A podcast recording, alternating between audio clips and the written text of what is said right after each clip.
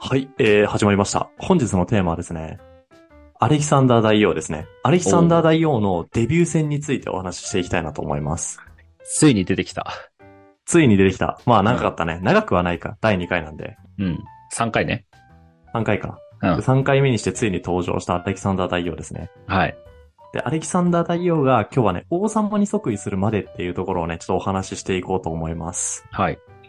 でまあ、この方ね、幼少期の頃からすでにね、様々な伝説を残している方々なので、まあ、幼少期の頃からね、いろいろと見ていきたいなと思うんですけれども、まずはビジュアルのイメージということで、どんな見た目だったのかっていうところをね、ちょっと共有していきたいなと思います。ああ、確かに想像つかんね。なんでちょっとね、想像を一緒に膨らませながらね、見ていってほしいんだけれども、見ていってっていうか聞いていってたね。まあアレキサンダーの容姿については、まあ言うてももう3000年前の人なので、まあ諸説ありますと。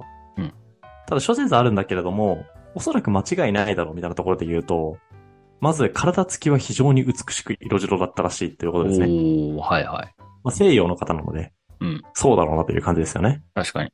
で、顔と胸にはほんのり赤みがかっていたんだって。だかうーん。ら血色が良かったんだろうね。なるほど。瞳は左右で違うんだって色が。本当これはね、結構ね、そういう説は多い。からへー本当なんだと思う、これは。うんうんうん。だオッドアイってやつだよね。はいはで、どういう色かで言うと、右目が黒色。い。うん。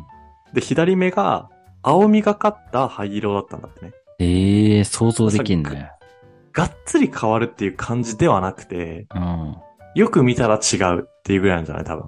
で、髪の毛は金髪で美しく波打っていたんだ。だちょっと癖っ気だったんだろうね。え、なんかすごいアニメの主人公みたいな美女してるね。うん。なんかさ、天使とかでいそうな感じの美女じゃないいやー、そうだね。確かに。アダムとイブっぽくないああ、それは、あの、確かに想像しやすいかもしれない。まあ、あんな感じですと。で、この方の誕生秘話っていうところがありまして、別に秘話というか伝説だね。まあもちろんアレキサンダーって偉人とはいえ人間の子なので、うん父親はフオ・フィリッポス2世じゃないですか。そうだね。で、母はオリンピアスっていう名前だったのね。なんか、オリンピックとかに似てるね。あそう、ちなみにね、そのオリンピアスの語源はオリンピックだから。ああ、そうなんだ。あ、そっから取られてるのね。そっから取られてる。なるほど。で、このアレキサンダー大王の出産にはね、ちなみに神話めいたものもありまして、うん。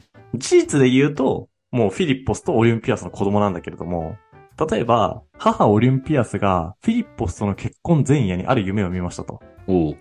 で、その夢って何かで言うと、自分のお腹にね、雷が落ちてましたと。なるほど。で、あそこでギリシャ圏なので、信仰してるのもギリシャ神話だよね。うん。で、ギリシャ神話で雷でやっぱゼウスなんだよ。確かにね。なので、自分のお腹に雷が落ちたっていうのは、まあ、ゼウスと交わったことを暗示しているっていう夢。へえ。で、その結果生まれたのがアレキサンダーっていう伝承なので、要はアレキサンダーってゼウスの子供だよって言ってるような伝承ですね、これは。はいはいはい。で、他にもアレキサンダーが生まれた年っていうのが、まあフィリッポスで、が戦争に勝った年で、うん。で、かつ、フィリッポスがめちゃめちゃ信頼してる部下も戦争に勝っていて。うん。で、かつ、マケドニアの競走馬がオリンピックで優勝したっていう、おうこの3つの勝利と共に生まれたのが、アレキサンダーなので、生涯不敗の子になるだろうと予言されたみたいなね。伝なる説ほどもありますね。うんうん。では、こんな感じで、こういう話をね、幼少期からアレキサンダーはね、よく聞かされてね、育ってきてるので、ええ。なんで、アレキサンダーのこう精神の形成過程とかには、こういう自分は神の子なんじゃないかとか、うん腐敗の子だろうと予言された子供なのである私はみたいなところが、結構ね、大きく影響してるんじゃないかっていうふうには言われていて、なるほど。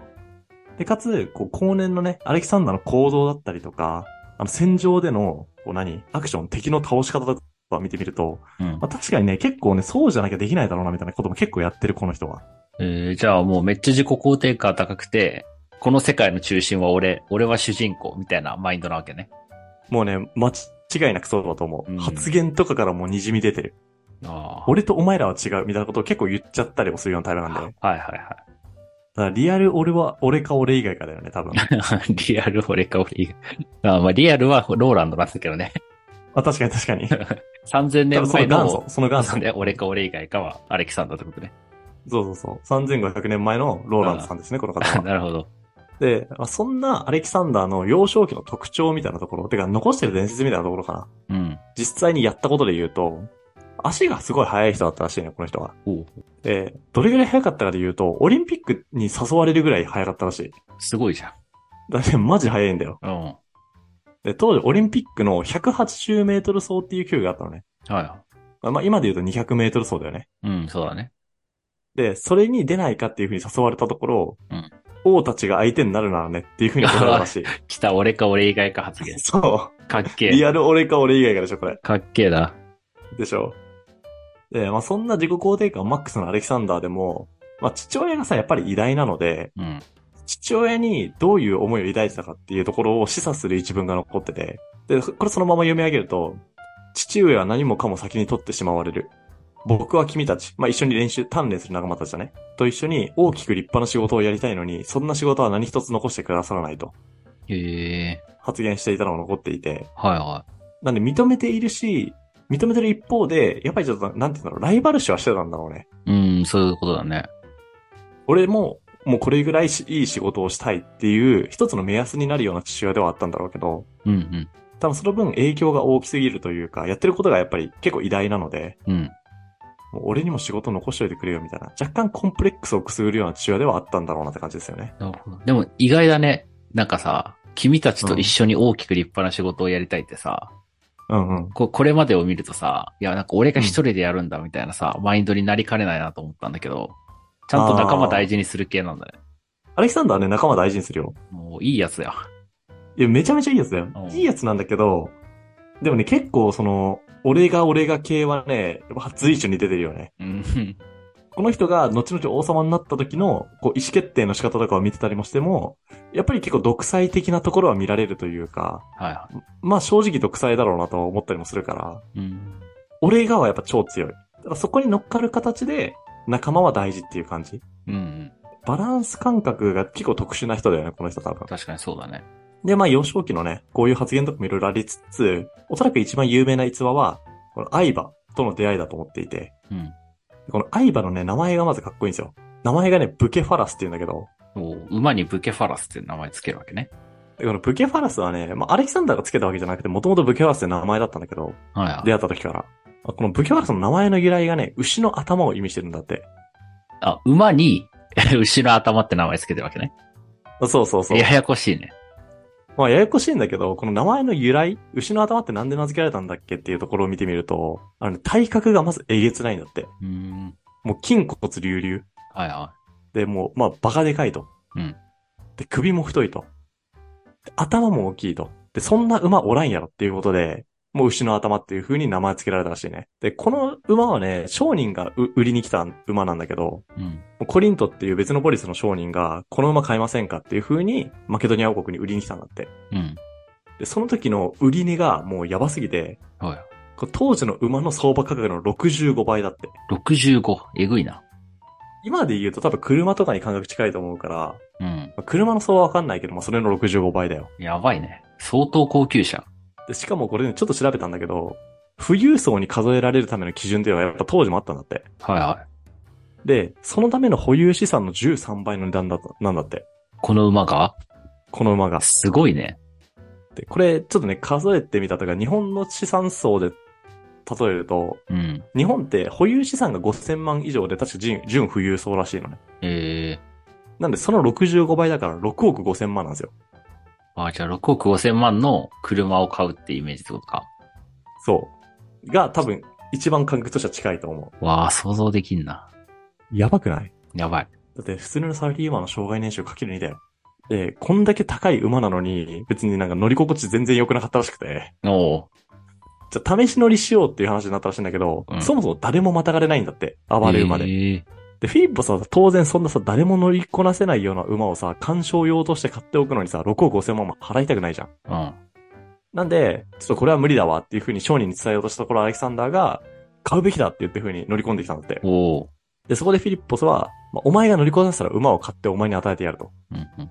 ただ失敗に終わったら、まあ、6億5千万はお前が払えよとお。いう風に答えたんだって。で、それを聞いてアレキサンダーは、もう失敗した時のことが考えずに、もう即この勝負に乗ったのね。うん。で、ブケファラスと正面から睨み合って、徐々に徐々にしね、距離を詰めていったんだって。で、そこで観察してみると、おそらくブケファラスは人間の影が揺らめいてるのを見て、それに怖がってるんだろうっていうことに気づいたんだって。ええで、アレキサンダーが太陽と向かい合う形にすると、馬の影がこっち側に伸びてくる構造になってるからさ、うん馬からするとさ、こう、自分たちの方に影って伸びてこないじゃん。そうだね。から、ちょっとブキャファラその瞬間安心したんだって。うん。で、ホッとした瞬間に、アレキサンダーがその瞬間飛び乗って、うんで、ブキャファラさんこう全力で抵抗するからめちゃめちゃ振り落とそうとするんだけど、もうそのまましがみついていて、で、しがみついたら、もう暴れ馬すぎて、城の外まで飛んでっちゃったんだって、ブキャファラさんは。うんで、まあみんなさ、振り落とされて、すごすご帰ってくるアレキサンダーを想像するじゃん。うん。なんだけど、もう縄文から入ってきたアレキサンダーは、馬にまたがってニコニコしたんだって。えすごいな。もう、いわゆる逸話っぽい逸話だよね、これって。うん。で、フィリポさ、これを見て、お前にふさわしい王国を探すがいい。マケドニアにお前の居場所はない。っていう風に、嬉し涙を流しながら叫んだらしいよ。なんかすげえ親子関係。なんか、面白いよね。 うん。フィリポス、いい父親じゃないここれれ見めってるちとゃいい父親だね。で、この馬はね、生涯を通してアレキサンダーを背中に乗せ続けることになるんですよ。おお。で、しかも死に時が結構なんか運命的で、アレキサンダーの最後の回戦が終わると、もうその場で老衰で亡くなったんだって。うーん。で、しかもね、これ回戦が終わってから本当にすぐ、アレキサンダーを背中から下ろした瞬間に亡くなったんだって。で、まあ、そんなアレキサンダーのこの英才教育をね、今日ちょっとね、アレキサンダーの幼少期のにめちゃめちゃ迫ってしまってるんだけれども、そのアレキサンダーのこの教育過程っていうところがね、結構、まあ、有名というか、これなしではやっぱアレキサンダー語れないところがあるので、最後にちょっと共有させてもらうと、アレキサンダーはね、こう、当時からすると、というか歴史を通じてみても最高峰の環境で育ってるんですよ。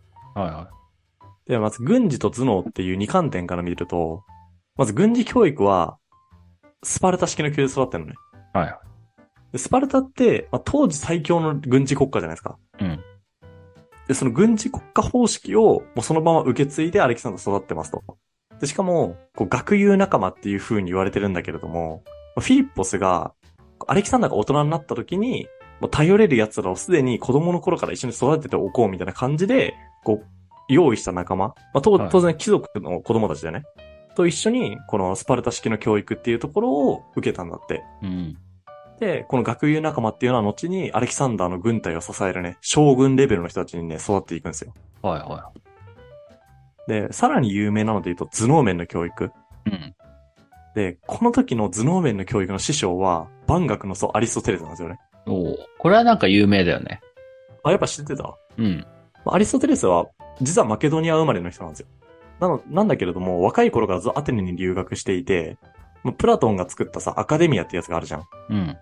あそこで20年間学んでから家庭教師をやってるから、なんで教育に関しては、軍事面はスパルタ式。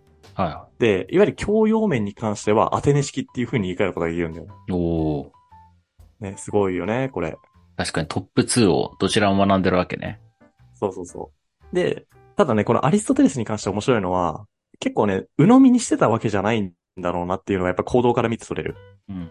でも何かで言うと、アリストテレスはね、やっぱり、なんかアテネの教育がすごい強い人なので、アテネってさ、ギリシア人以外を、やっぱバルバロイっていう風に呼んで、自分たちを下と見ていたので、ああ、はいはい。非ギリシア人については動物か植物とでも思って接するべきだろうっていう風にアレキサンダーに教えてるんだって。うーん。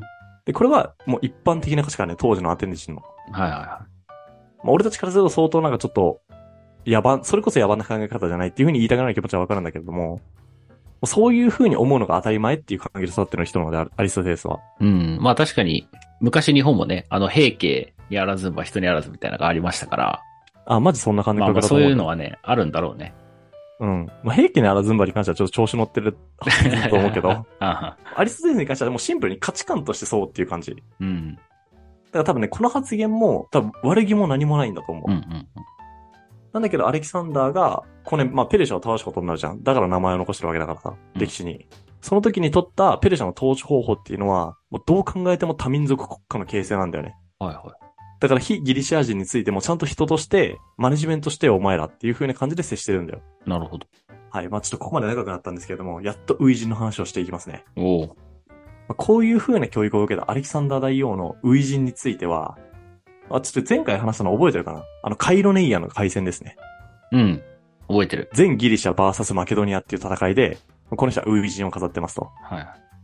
で、当時フィリポス生きてたので、総司令官はもちろんフィリポスだよね。で、アレキサンダーはこの戦争にどういう風に参加してたかで言うと、騎兵部隊の隊長として参戦は許されていたとおう。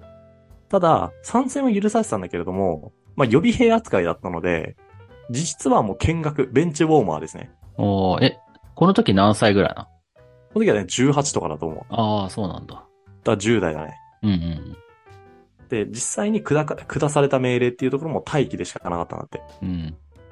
で、この戦い自体も、まあ、アレキサンダーってこの後ね、やらかすんだけど、いい意味でね。おーでやらかすんだけど、そのアレキサンダーの活躍っていうところがなかったとしても、フィリッポス側の勝利に終わってたっていう風にぐらいに、まあ、フィリッポスはすぐこの戦いを優勢に進めてたんだって。はいはで、ただこの優勢に進めていく中で、敵軍の右翼と敵軍の中央軍の間に隙間ができるんだって。い。はいはい。ガンガンガンガン押していってたから。で、アレキサンダーはその隙間を縫うようにしてブケファラスを全力疾走させるんだって。 やってんな。早くも、あれ、待機じゃなかった。待機。あ、いいとこにい た。そう、待機なんですよ。この人言われてるのはね。なので、もう動いちゃダメ。普通に軍事違反。軍事命令違反だから、これ。そうだよね。で、しかもなんかもう、この人多分瞬間的に判断して動いてんだよね。ももうね、。部下たちに続けっていう風に言って ないんだよ。ええだからもうほんとシンプルに突っ込んでった自分一人で。こいつ何考えてるって感じだよね。いやー、すごいなでもアレキサンダーに死なれようもんだったら多分騎兵全員戦闘が終わった後にね、罰ゲームされるの決まってるわけだから、うん。もう多分そのままついていくんだよ。で、敵軍のこう中央と右翼の間をこう、ま、隙間を縫うように縫って、右翼のことを背後から攻撃するんだって。おーで、補足させてもらうと、こうギリシャ世界っていうのは、エース級の部隊を右翼に配置するっていう伝統を持ってるのね。はいはいはい。なので当然、この時アレキサンダーが壊滅させた部隊っていうのも、エース級の部隊なんですよ。うん、そうだね。で、しかもただのエース級の部隊じゃなくて、この部隊って結構かっこいい名前がついてて、新生部隊っていう風な名前がついてるのね。はいはで、この新生部隊は、あのスパルタを撃退したことがある唯一のこうギリシアの軍隊だったんだって。い。うーん。で、スパルタにを撃退した実績を持つっていうことは、もう無敗ってことだよね、その当時は。確かに。なので、スパルタを超えて、このギリシア世界の中で一番強い部隊はどこだって言われたら新生部隊なんですよ。うーん。それを壊滅させるのね。おーなんで、あの、初陣で、この人はギリシア世界のナンバーワン部隊を、あの、蹴散らしてるっていう実績を持ってる人ですね。すごいアレキサンダーはな。もうやばいよね。デビュー戦だもんね。そうデビュー戦でこれを生かしてるんですよ。だかうん。らフィリッポスはこれをどういう風に受け止めたかだよね。いやおそらそくうだよ複雑だったと思うよ。だってさ、お前待機なって言って戦ってたらさ、急になんかさ、ドドドドって聞こえてさ、あれなんか息子が動いてるみたいな。そうそうそおかしくねってなるよ。う。で、これ右翼壊滅、一番戦闘力がある部隊が壊滅したので、うん。まあ、あとはもうシンプルにもう数の優、数的にも優勢だし、戦闘能力的にもうん、完全にフィリッポスの方に優勢、勢いがあるわけだから、うん。もうかん、もうこれでもうか勝ちって感じなの。確かマに。ケドニア側のね。で、フィリッポスは、一応ね、この後、まあ、武装解除をした状態でアテネに行ってこいっていう風な罰をね、アレキサンダーに与えるんですよ。へえ。まあ、アテネってこの時敗戦国なので、うんうん。敗戦国に武装解除した状態で行くっていうのは、もしかしたら、要は弓とかで遠くからいられるかもしれないっていう殺される危険性とかもあったんだよね。なるほど、なるほど。ただ、そこはもうそうなったらなったで、お前は命令違反したんだから仕方ないだろうっていう感じの扱いだったんだろうね。うーん。まあ、この数年後、まあ、この戦いの結果、ギリシア世界の名手にマケドニア王国がなるわけじゃないですか。うん。で、そうなった瞬間に、フィリッポスは、まあ、亡くなってしまうよね。殺されてしまうよね。はいは前回言った通り。で、ここでアレキサンダーが若干20歳で、マケドニアの王位につくっていうのが、アレキサンダーが王位につくまでの物語っていう感じかな。どうでした聞いてみて。い。いや、ここまででもすごいさ、主人公感あってストーリーえぐいね。ストーリーえぐいよね。あこれ18だからね、高校3年生だからこうやってんの。だよね。で、ここからが要はさ、法世紀なわけでしょその、あそうそうそう本題の。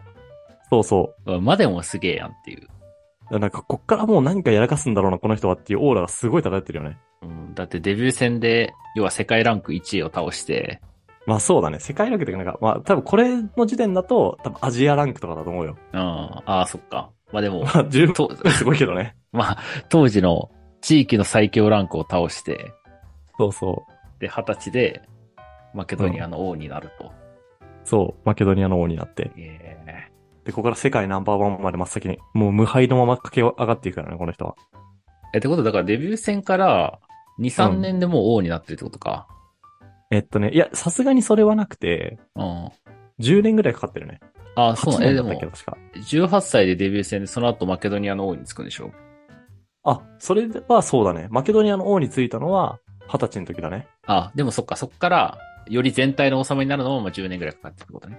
えっとね、全体って言ってるのは、あの、ペルシアを倒すまでの話ね。はいはいはで、ペルシアを倒せば、もうペルシアって、もう世界ナンバーワン帝国なわけだから、戻ってきて。だかい。うんうんらもう世界ナンバーワンの座を掴むのは、ここから10年後ぐらいって感じかなうん。。なるほど。今後は楽しみだな。ローランドさんの。ローランドじゃないよ。うんアレキサンダーだよ。ほぼローランドだと思ってるからね。うん、まあ、性格は近いかもしれないけど、多分ね、アレキサンダーの方がちょっと純粋だと思う。ピュア、この人 は。こんなこと言うとちょっと怒られるかもしれないけどい。や確かに体が勝手に動いて、後先あそうそう考そうえずやっちゃうタイプなんかもしれない。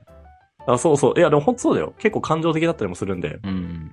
まあ、なのでね、まあ、そんなアレキサンダーが次回以降ね、どういう風な感じでペルシャを駆け上っていくのかっていうところをね、うんちょっとお話ししていきたいなと思います。はい。やっぱ当然一筋縄ではいかないので、うんいろんなストーリーが詰まってるんですよ。ということで、ちょっと楽しみにお待ちください。はい。ということで、本日も聞いていただいてありがとうございます。面白いと思っていただけたら、ぜひ YouTube のチャンネル登録や、ポッドキャストの評価、フォローの方お願いいたします。それではまた次回お会いしましょう。